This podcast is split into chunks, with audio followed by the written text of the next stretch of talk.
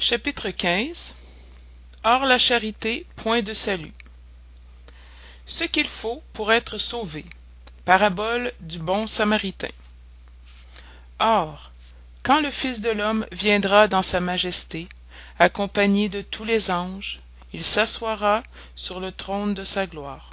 Et toutes les nations étant assemblées devant lui il séparera les uns d'avec les autres comme un berger sépare les brebis d'avec les boucs et il placera les brebis à sa droite et les boucs à sa gauche.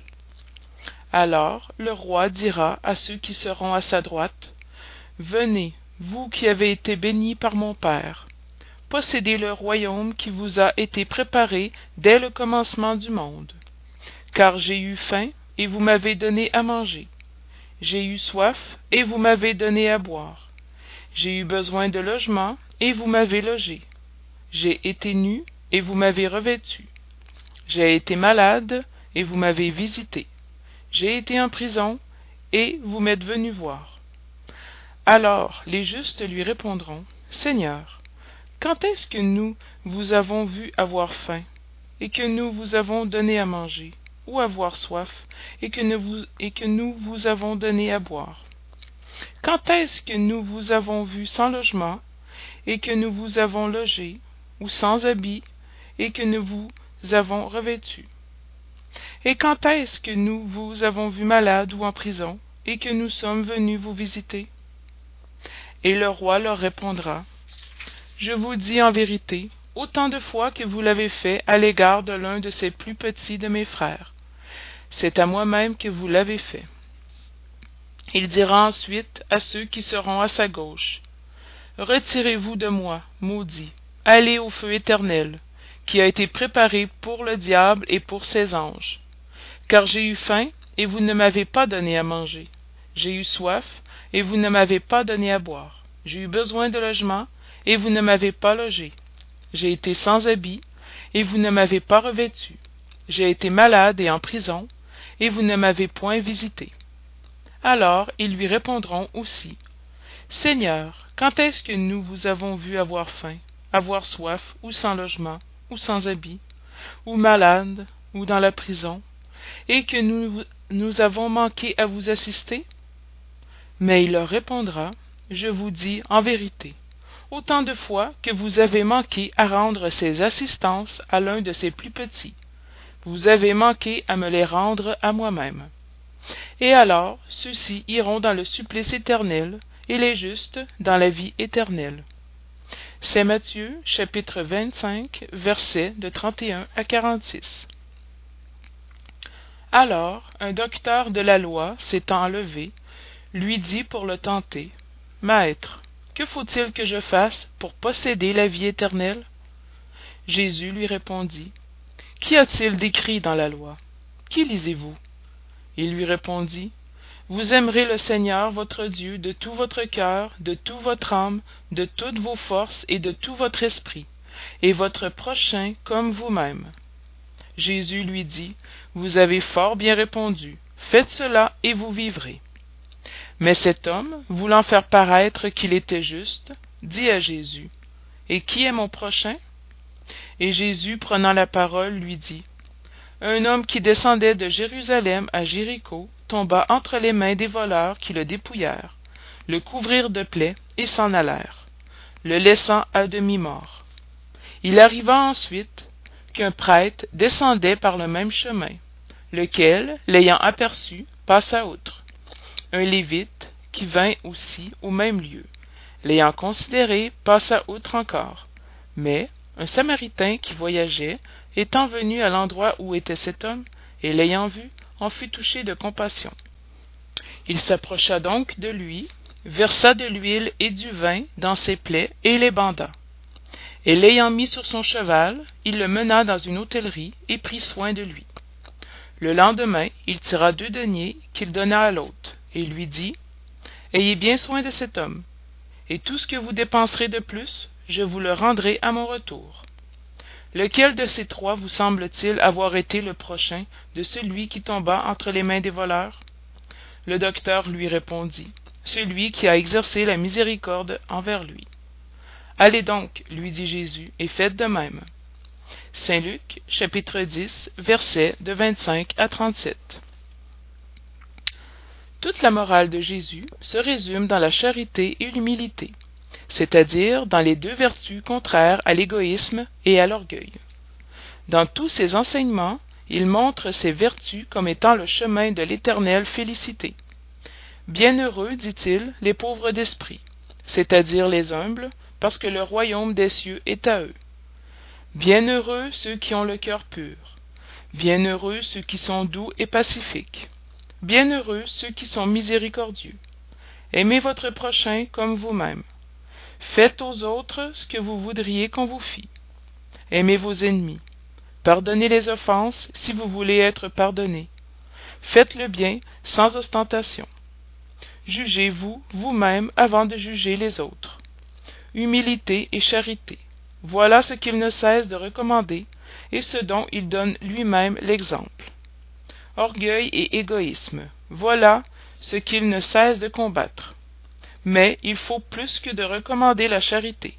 Il la pose nettement et en termes explicites comme la condition absolue du bonheur futur. Dans le tableau que donne Jésus du jugement dernier, il faut, comme dans beaucoup d'autres choses, faire la part de la figure et de l'allégorie. À des hommes comme ceux à qui il parlait, encore incapables, incapables de comprendre les choses purement spirituelles, il devait présenter des images matérielles saisissantes et capables d'impressionner. Pour mieux être accepté, il devait même ne pas trop s'écarter des idées reçues Quant à la forme, réservant toujours pour l'avenir la véritable interprétation de ses paroles et des points sur lesquels il ne pouvait s'expliquer clairement. Mais à côté de la partie accessoire et figurée du tableau, il y a une idée dominante, celle du bonheur qui attend le juste et du malheur réservé aux méchants. Dans ce jugement suprême, quels sont les considérants de la sentence? Sur quoi porte l'enquête? Le juge demande-t-il si l'on a rempli telle ou telle formalité, observé plus ou moins telle ou telle pratique extérieure? Non.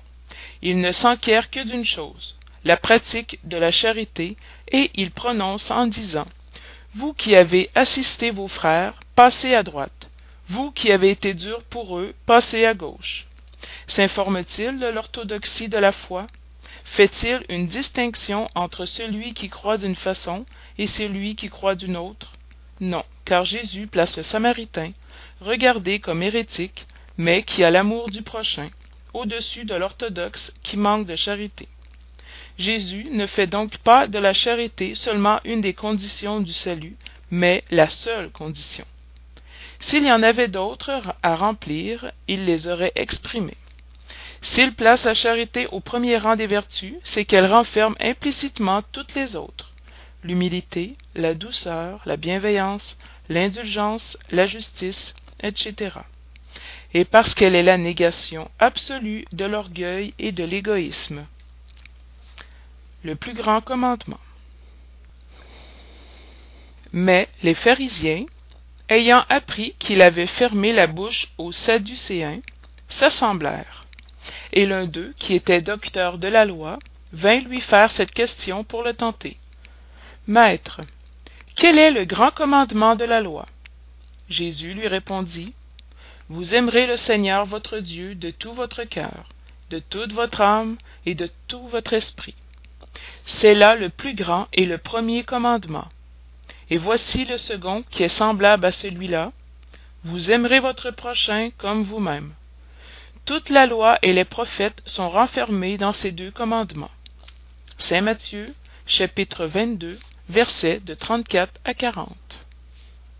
Charité et humilité. Telle est donc la seule voie du salut. Égoïsme et orgueil, telle est celle de la perdition. Ce principe est formulé en termes précis dans ces paroles. Vous aimerez Dieu de toute votre âme et votre prochain comme vous-même. Toute la loi et les prophètes sont renfermés dans ces deux commandements. Et pour qu'il n'y ait pas d'équivoque sur l'interprétation de l'amour de Dieu et du prochain, il ajoute Et voici le second commandement, qui est semblable au premier. C'est-à-dire qu'on ne peut vraiment aimer Dieu sans aimer son prochain, ni aimer son prochain sans aimer Dieu. Donc tout ce que l'on fait contre le prochain, c'est le faire contre Dieu. Ne pouvant aimer Dieu sans pratiquer la charité envers le prochain, tous les devoirs de l'homme se trouvent résumés dans cette maxime. Or la charité, point de salut. Nécessité de la charité selon saint Paul. Quand je parlerai toutes les langues des hommes, et la langue des anges même, si je n'ai point la charité, je ne suis que comme un errant sonnant et une cymbale retentissante. Et quand j'aurai le don de prophétie, que je pénétrerai tous les mystères, et que j'aurai une parfaite science de toutes choses, quand j'aurai encore toute la foi possible, jusqu'à transporter les montagnes, si je n'ai point la charité, je ne suis rien. Et quand j'aurai distribué mon bien, pour nourrir les pauvres, et que j'aurai livré mon corps pour être brûlé, si je n'ai point la charité, tout cela ne me sert de rien. La charité est patiente, elle est douce et bienfaisante. La charité n'est point envieuse, elle n'est point téméraire et précipitée. Elle ne s'enfle point d'orgueil, elle n'est point dédaigneuse, elle ne cherche point ses propres intérêts, elle ne se pique et ne s'aigrit de rien, elle n'a point de mauvais soupçons, elle ne se réjouit point de l'injustice, mais elle se réjouit de la vérité. Elle supporte tout, elle croit tout, elle espère tout, elle souffre tout. Maintenant, ces trois vertus, la foi, l'espérance et la charité demeurent. Mais entre elles, la plus excellente est la charité. Premier épître aux Corinthiens, chapitre 13, versets de 1 à 7 et 13. Saint Paul a tellement compris cette grande vérité qu'il dit Quand j'aurai le langage des anges, quand j'aurai le don de prophétie, que je pénétrerai tous les mystères, quand j'aurai toute la foi possible jusqu'à transporter les montagnes, si je n'ai point la charité, je ne suis rien. Entre ces trois vertus, la foi, l'espérance et la charité, la plus excellente est la charité. Il place ainsi, sans équivoque, la charité au-dessus même de la foi. C'est que la charité est à la portée de tout le monde, de l'ignorant et du savant, du riche et du pauvre et parce qu'elle est indépendante de toute croyance particulière. Il fait plus. Il définit la vraie charité. Il la montre, non pas seulement dans la bienfaisance, mais dans la réunion de toutes les qualités du cœur, dans la bonté et la bienveillance à l'égard du prochain. Or l'Église, point de salut. Or la, vérité, point de salut.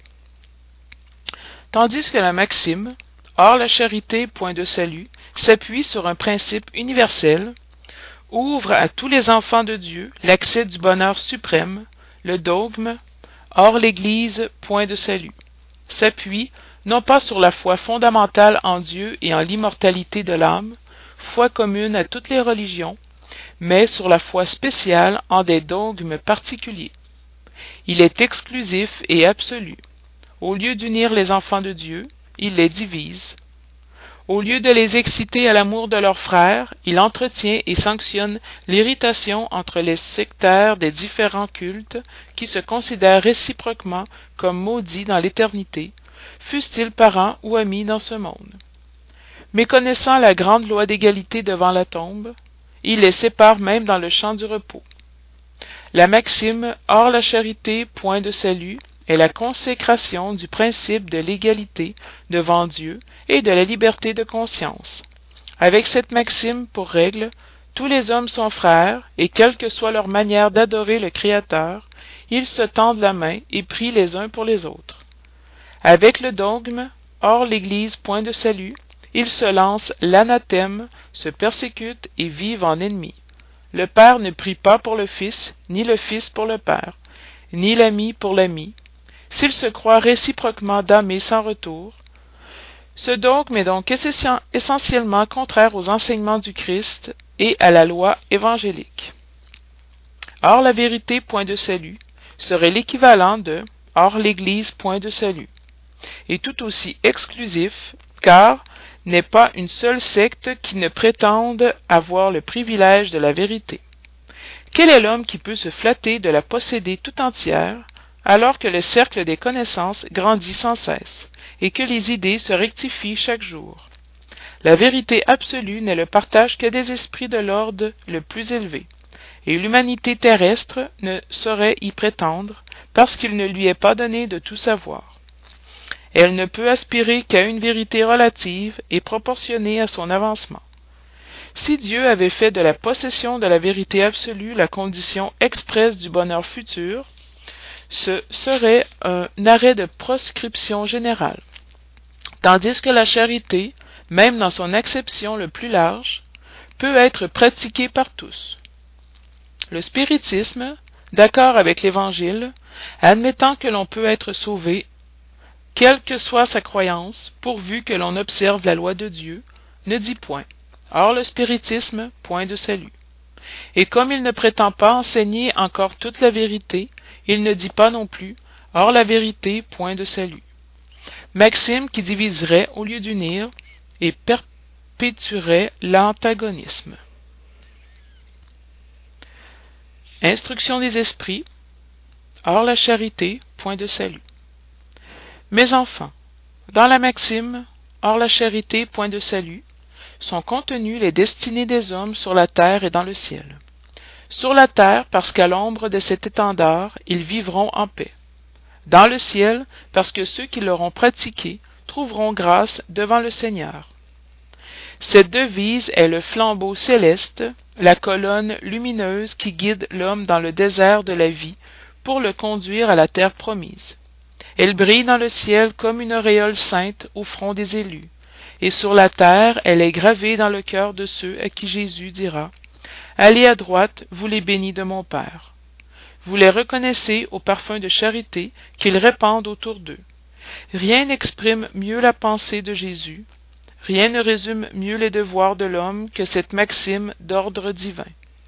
Le spiritisme ne pouvait mieux prouver son origine qu'en la donnant pour règle, car elle est le reflet du plus pur christianisme.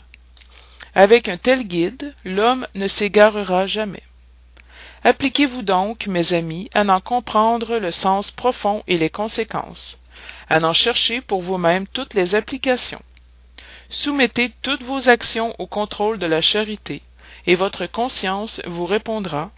Non seulement elle vous évitera de faire le mal, mais elle vous fera faire le bien. Car il ne suffit pas d'une vertu négative, il faut une vertu active. Pour faire le bien, il faut toujours l'action de la volonté. Pour ne pas faire le mal, il suffit souvent de l'inertie et de l'insouciance. Mes amis, remerciez Dieu qui a permis que vous puissiez jouir de la lumière du spiritisme. Non pas que ceux qui la possèdent puissent seuls être sauvés, mais parce qu'en vous aidant à mieux comprendre les enseignements du Christ, elle fait de vous de meilleurs chrétiens. Faites donc qu'en vous voyant, on puisse dire que le vrai spirit et vrai chrétien sont une seule et même chose, car tous ceux qui pratiquent la charité sont les disciples de Jésus à quelque culte qu'ils appartiennent. Paul, apôtre. Paris, 1860.